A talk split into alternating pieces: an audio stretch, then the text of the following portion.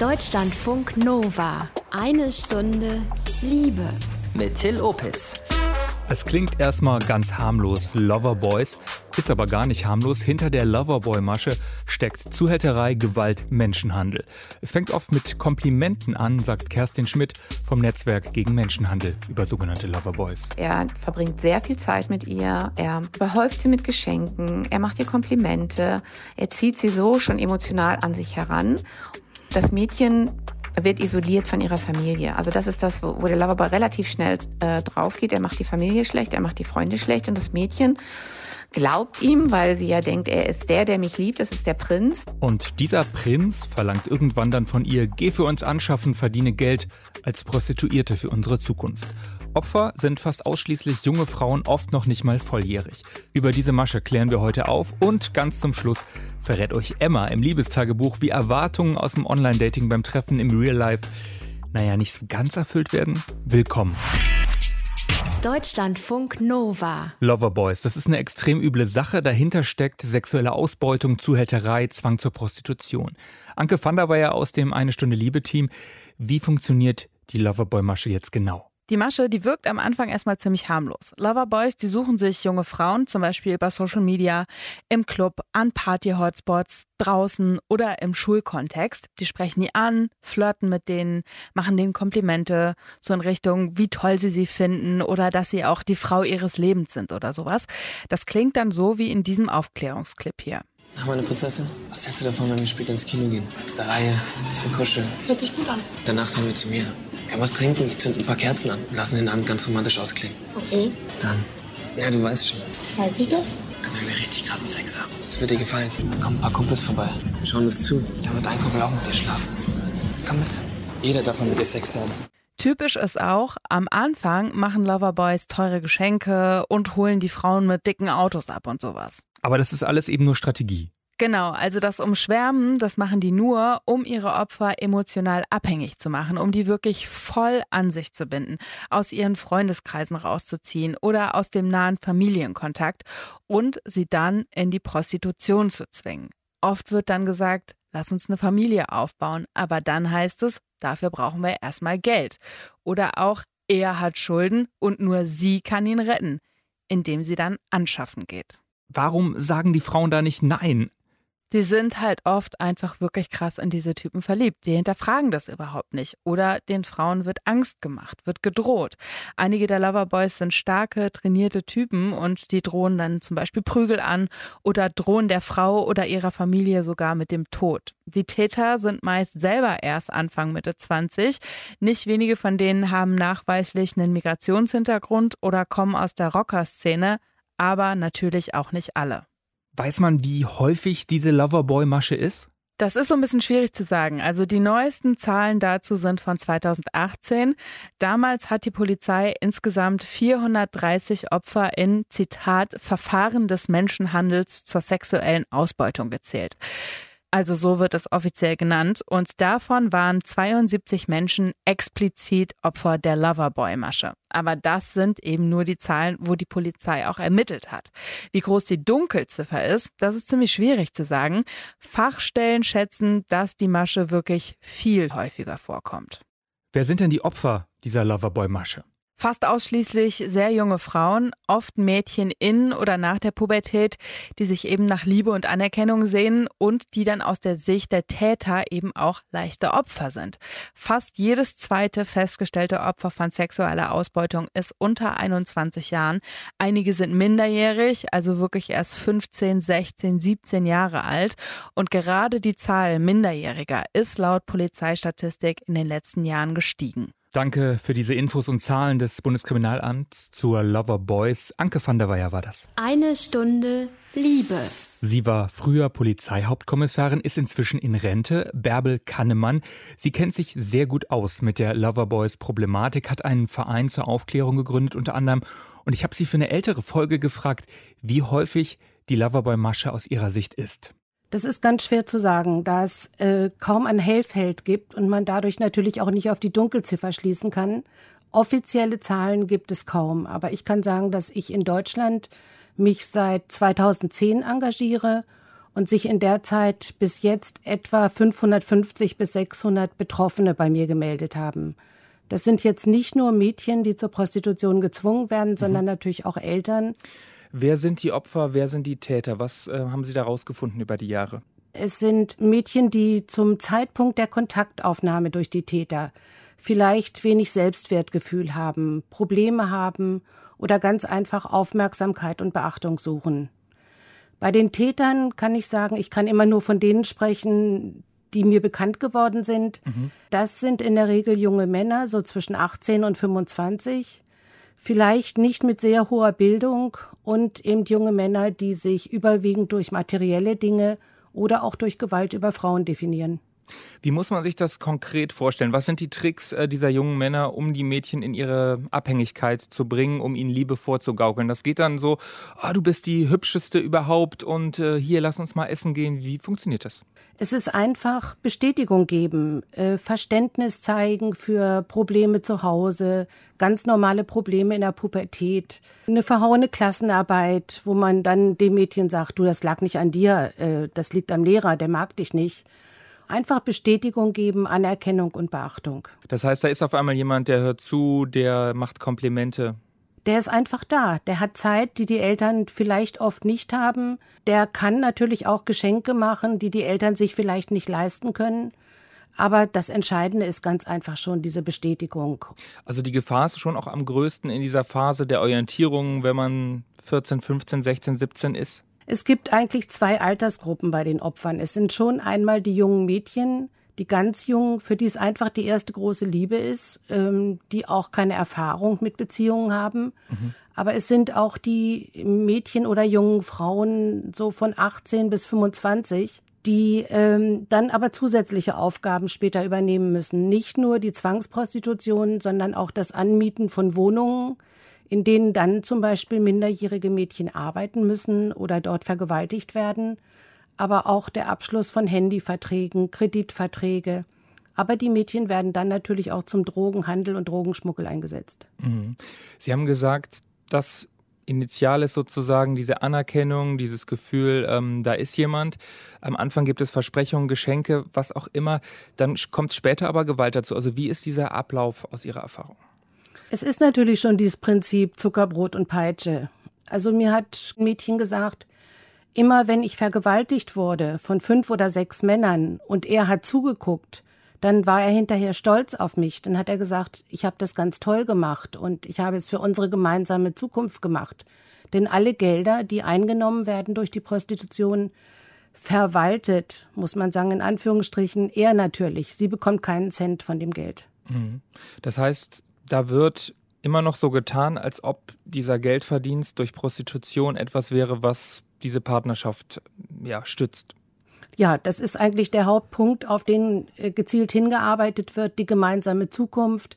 Es wäre ja auch von seiner Seite Liebe da und äh, es wird auch zum Beispiel ganz schnell von gemeinsamen Kindern gesprochen. Wenn man dann aber weiß, dass wenn das Mädchen tatsächlich schwanger wird, äh, dem Mädchen auf die das Kind im Leib totgetreten wird, dann sind das so diese Dinge, ähm, die vielleicht als Außenstehender sehr unverständlich klingen. Bärbel Kannemann, Ex-Polizistin, über die sogenannte Loverboy-Masche. Deutschlandfunk Nova. Nicht wenige Opfer der sogenannten Loverboys sind minderjährig. Ihre vermeintlichen Liebhaber, die schicken die Mädchen sogar oft weiter zur Schule. Ich habe die Aktivistin und Ex-Polizistin Bärbel Kannemann gefragt, warum tun die Täter das? Das ist natürlich im Sinne der Täter. Es soll nach außen hin ganz viel Normalität äh, erscheinen. Man achtet darauf, dass die Mädchen zur Schule gehen, dass sie zum Beispiel an Tests teilnehmen, damit sie nicht auffallen in der Schule. Das ist also nicht Fürsorge, dass man darauf achtet, dass Hausarbeiten gemacht werden, sondern es ist ganz einfach eine Chance, dass das Mädchen nicht auffällt, dass die Schule keine äh, die Eltern nicht verständigt, keine Drogenberatungsstelle informiert oder auch, ähm, dass auf Alkoholkonsum hingewiesen wird. Da achten die Täter drauf. Mhm.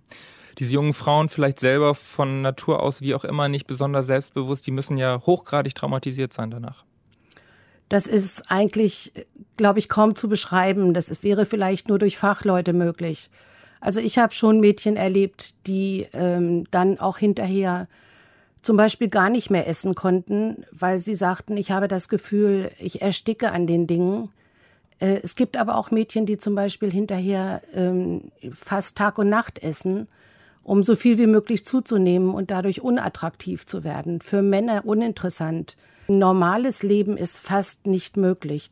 Das geht manchmal über 10, 12, 15 Jahre, dass diese Ängste noch bestehen bleiben.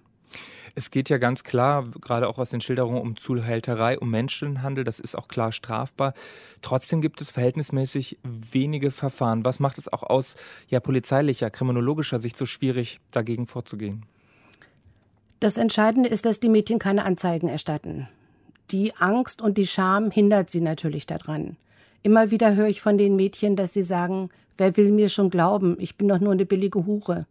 Es ist ja auch so, dass die Mädchen während ihrer Tätigkeiten häufig unter Alkohol und Drogen gesetzt werden. Das heißt, sie können keine konkreten Angaben zu Tatzeiten und Tatorten machen. Und damit äh, fühlen sie sich bei der Polizei natürlich sowieso schon erstmal unverstanden. Das ist dann natürlich ganz schwierig, auch erst nach Jahren, wenn die Mädchen häufig schon eine Therapie hatten, dann Taten wirklich glaubhaft beschreiben zu können. Es gibt auch immer wieder Berichte darüber, wenn es zur Anklage kommt, ähm, dass die Mädchen dann die Aussage verweigern oder auch immer noch sozusagen ihre Liebe beschwören und beschwören, ja, das war ja alles freiwillig. Wie kann man sich das erklären?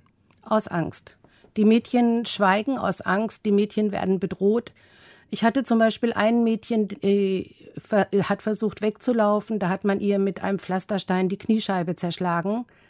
Ich selbst bin bei, bei der Gerichtsverhandlung gewesen und äh, als das Mädchen den Gerichtssaal betreten hat, hat der Täter zum Beispiel nur noch aufs Knie gezeigt.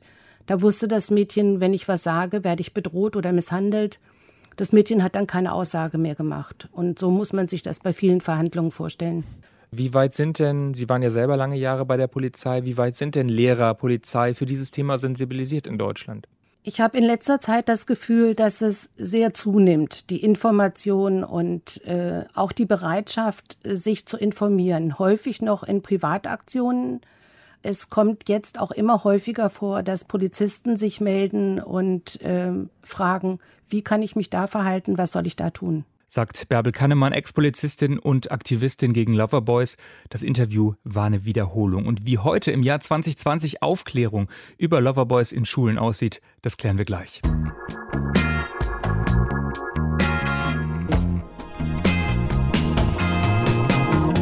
Sie informiert, sie klärt auf über die Loverboy-Masche an Schulen. Kerstin Schmidt vom Netzwerk gegen Menschenhandel. Ich habe sie diese Woche gefragt, wie und wo Kerstin und ihr Team vom Projekt Liebe ohne Zwang aufklären? Also das fängt an so ab der siebten Klasse und durchzieht eigentlich alle Schulformen also siebte bis zehnte Klasse und da eben von der Förderschule bis hin auch zum Gymnasium. Aber wir sind auch an Berufsschulen, also an Berufskollegs. Mhm. Da sind wir auch. Da haben wir dann auch äh, Mädchen, die sind dann schon so zwischen 16 und 19 Jahren alt. Achte Klasse ist eigentlich das optimale also Einstiegsalter. Da haben sie schon ganz gutes Verständnis, waren vielleicht auch schon mal verliebt oder in Schwärmen für einen Jungen und dann können sie das gut so nachempfinden, auch was diese Gefühle bedeuten. Mhm. Wie, wie läuft das dann ganz konkret ab, so ein Vormittag in einer Klasse? Also wie muss ich mir das vorstellen? Ihr kommt da an und dann? Ja, dann stellen wir uns natürlich erstmal vor und wer wir sind und warum wir eigentlich da sind. Die Kinder kriegen dann so einen Ablauf des Vormittags, was sie erwartet, äh, damit sie auch so ein bisschen eine Idee davon haben. Dann machen wir ein kleines Warm-up in Form eines Spiels. Und das lockert so ein bisschen auf, weil die meisten sind morgens noch ein bisschen müde, wenn wir ankommen. Dann wird es äh, kurze Fakten zur Lage zum Thema Menschenhandel geben. Was ist das in Deutschland und gibt es das überhaupt? Und was hat denn die Loverboy-Masche eigentlich damit zu tun? Und das heißt, danach, ihr erklärt überhaupt mal, was die Loverboy-Masche ja, ist, dieses genau, Umgarnen genau. und dann kippt es ab. Genau, wir erklären das natürlich, weil das total wichtig ist. Viele Mädchen wissen das überhaupt nicht. Und deshalb rutschen die da ja auch so rein. Die haben noch keine Lebenserfahrung, keine Beziehungserfahrung groß.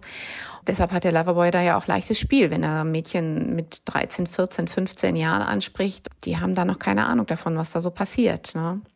Und wo setzt ihr dann an? Geht es darum, ähm, die Mädels stark zu machen, also Selbstbewusstsein aufzubauen? Das ist natürlich auch ein Punkt in unserem Workshop, aber natürlich das ganz Wichtige ist die Aufklärung, ja, und dass die verstehen, was für eine Masche dahinter steht, weil nur wer die Gefahr kennt, der kann sich auch schützen. Wenn man die Gefahr nicht kennt, dann läuft man da einfach rein, auch wenn man Selbstbewusstsein hat, weil man einfach nicht weiß, dass was Böses dahinter steht. Und diese Nebenthemen, Selbstbewusstsein ist ganz wichtig, Selbstwert, ne? wo nehme ich den her?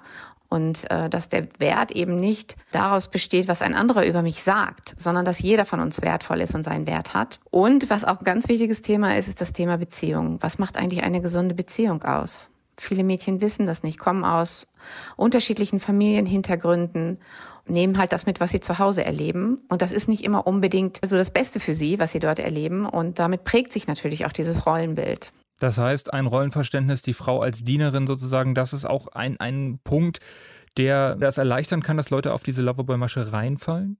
Ja, wenn ein junges Mädchen in einer Familie groß wird, wo der Mann eben der Patriarch ist und wo auch die Frau geschlagen wird und wo auch die Kinder mal einen abkriegen, wo das selbstverständlich ist und wo der Mann das Sagen hat, äh, diese Mädchen sind natürlich viel eher noch zugänglich für diese Art, wie die Loverboys letztendlich später dann mit ihnen umgehen. So von daher dieses äh, unterschiedliche Frauenbild, was wir in unserer Gesellschaft haben, das hilft ihnen natürlich auch. Das hilft den Loverboys natürlich auch. Wie kann ich denn dann erkennen als äh, Freundin, Freund, Kumpel, mhm. dass da was im Anmarsch ist sozusagen?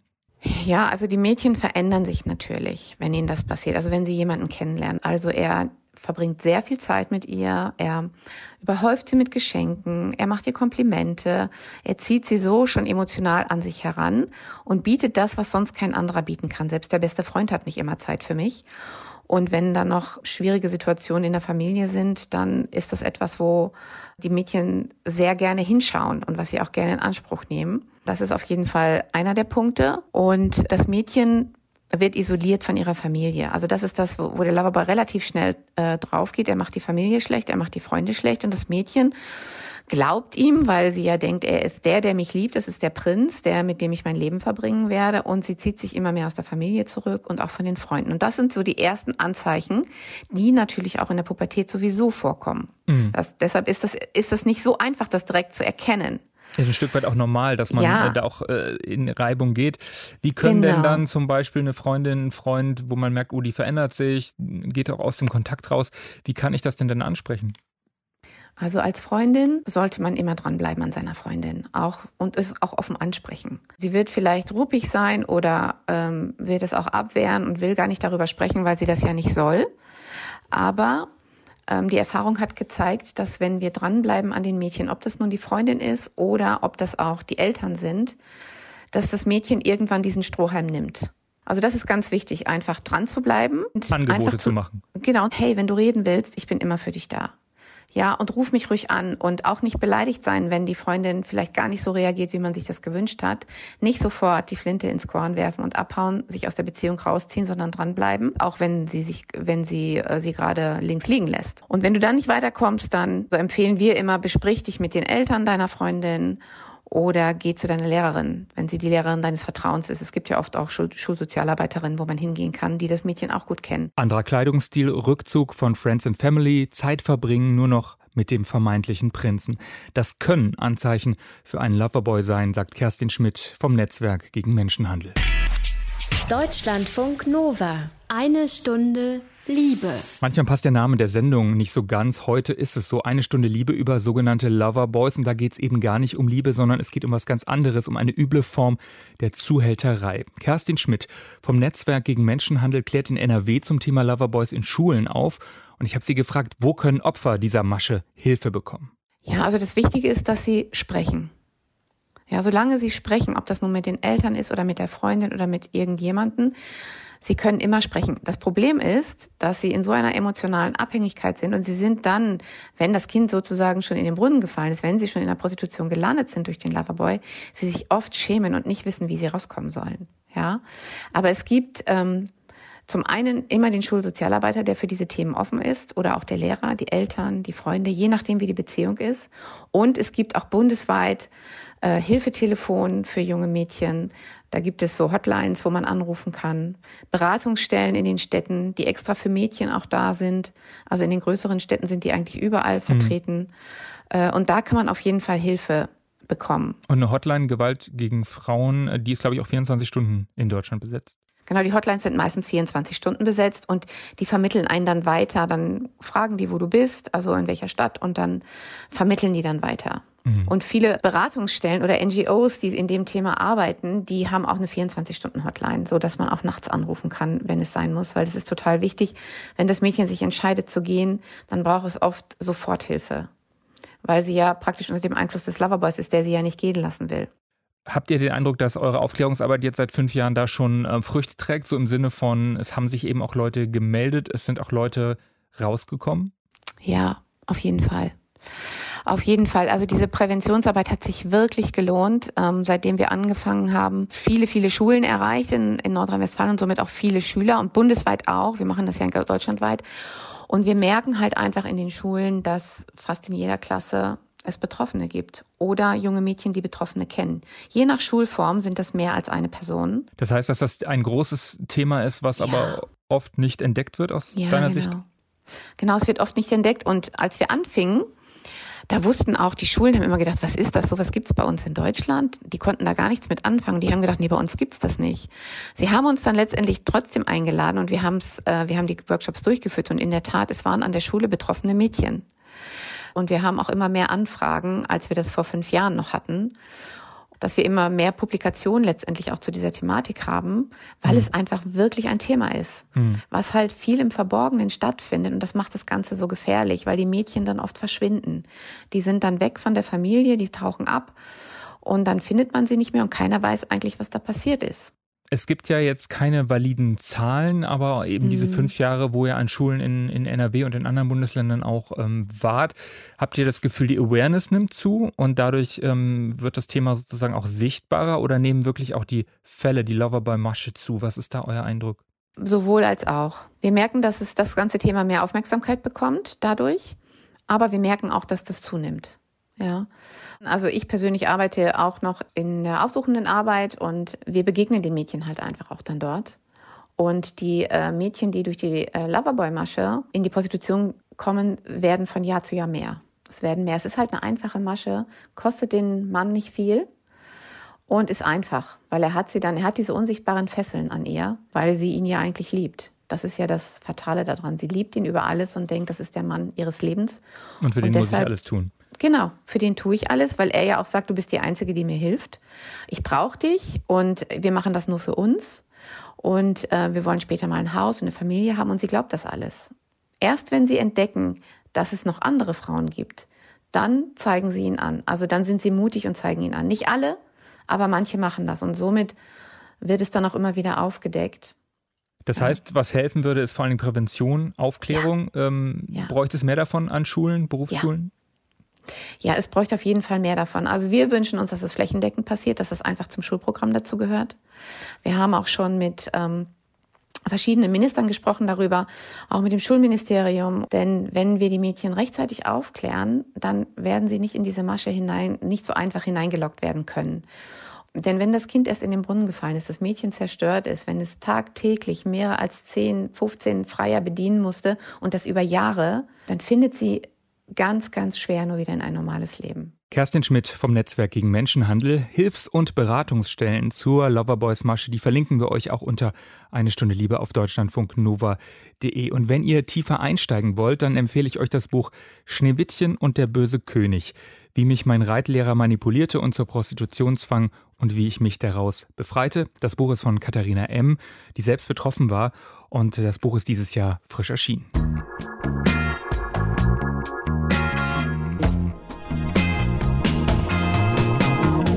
So, zu guter Letzt noch was ganz anderes. Es ist Zeit für unser Liebestagebuch und Emma. Sie zieht heute mal ein Fazit in Sachen Online-Dating, wie sich Jungs im Netz und im Real Life dann doch ein bisschen unterscheiden und wie sie den Leuten freundlich, aber bestimmt sagt, wenn nicht mehr draus wird. Ich hatte in letzter Zeit eine Reihe Dates und die waren aber alle nicht so, wie ich es erwartet habe.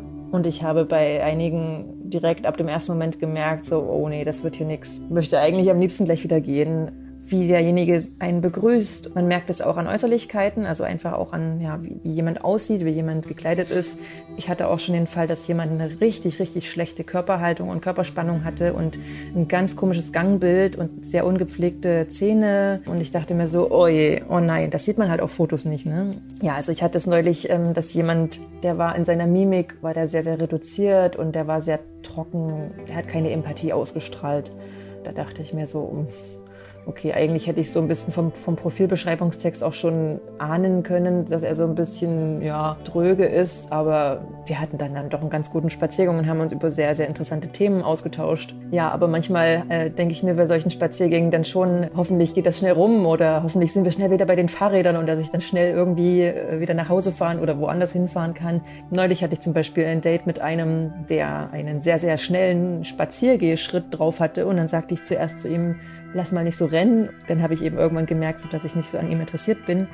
Und gegen Ende hin war ich schon sehr, sehr froh, dass er sehr schnell gelaufen ist. Also dann waren wir dann sehr schnell wieder an den Rädern und haben uns dann auch relativ schnell verabschiedet. Also die Verabschiedung ist immer oder meistens unterschiedlich bei einigen, äh, wenn ich dann merke, dass die sehr aufgeschlossen sind und sehr offen auch über solche Dating-Themen sprechen, schon während des Dates, dann sage ich das auch gerne zum Ende hin so, naja, ähm, schön, dass wir uns getroffen haben, war nett und so, aber ich habe jetzt kein weiteres Interesse und oder jemand sagte auch mal zu mir, ja, ähm, war schön, dass wir uns getroffen haben, aber würde ich jetzt nicht nochmal treffen wollen. Und dann sage ich dann auch, ja, geht mir ganz genauso und dann geht man halt auseinander und hat dann einen schönen Nachmittag. Manchmal, ja, sagt man einfach gar nichts, sagt einfach nur so Tschüss und man merkt aber, dass der andere das auch checkt, dass es halt nicht nichts weiter ist. Und entweder tauscht man dann nochmal Nachrichten aus. Vor allem, wenn der andere nochmal irgendwie nachfragt, hast du denn vielleicht nochmal Lust, dich nochmal zu treffen? Dann schreibt man so, ach du, nee, ich habe kein Bedürfnis, dich nochmal zu sehen. Ja, da muss man natürlich ein bisschen vorsichtig sein, wie man das kommuniziert, um den anderen halt auch nicht zu verletzen. Also es ist halt ein sehr, sehr sehr schmaler Grad, den man da manchmal bestreiten muss. Man muss halt ein bisschen rausspüren beim Date oder beim Schreiben, ähm, ob denn der andere diese Vibes wahrgenommen hat oder ob derjenige verletzlich ist, ne, ob der vielleicht Erwartungen hat oder sowas. Muss man alles versuchen, ein bisschen rauszuspüren, um dann halt entweder sehr, sehr sensibel oder sehr direkt dann eben einfach zu kommunizieren, so, ey, nee, das ist hier nichts weiter und äh, wir brauchen uns nicht nochmal treffen wenn ich über einen längeren Zeitraum mehrere Dates habe und dann niemand dabei ist, der mich dann weiter interessiert, dann bin ich manchmal, ja, ich, ich, bin eigentlich relativ oft so ein bisschen enttäuscht, aber Enttäuschung geht ja auch immer nur mit Erwartungshaltung einher. Ne? Also ich habe ja sehr oft bei Dates Erwartungshaltungen. Ist vielleicht nicht so ganz gesund, was ich da mache. Aber insbesondere, wenn man so ein bisschen schon geschrieben hat und merkt, so ja, man versteht sich so irgendwie ein bisschen, ähm, dann geht man mit einer gewissen Erwartungshaltung an so ein Date ran. Und wenn dann eben nichts bei rumkommt, dann ist natürlich die Enttäuschung groß. Ne? Es werden immer wieder Dates kommen, wo ich von vornherein merke, okay, nee, äh, das wird hier nix. Ähm, das wird halt immer wieder passieren und das ist auch völlig okay. Ich glaube, man kann jetzt nicht so super krass vorher rausfiltern, dass man sich nur mit Leuten trifft, die man auch wirklich interessant und anziehend findet und wo dann auch was entsteht daraus. Ja. Also es geht ja beim Online-Dating ja unter anderem auch darum, einfach mal andere Leute kennenzulernen, mit denen man im Alltag oder in seiner Freizeit sonst nie Kontakt hätte.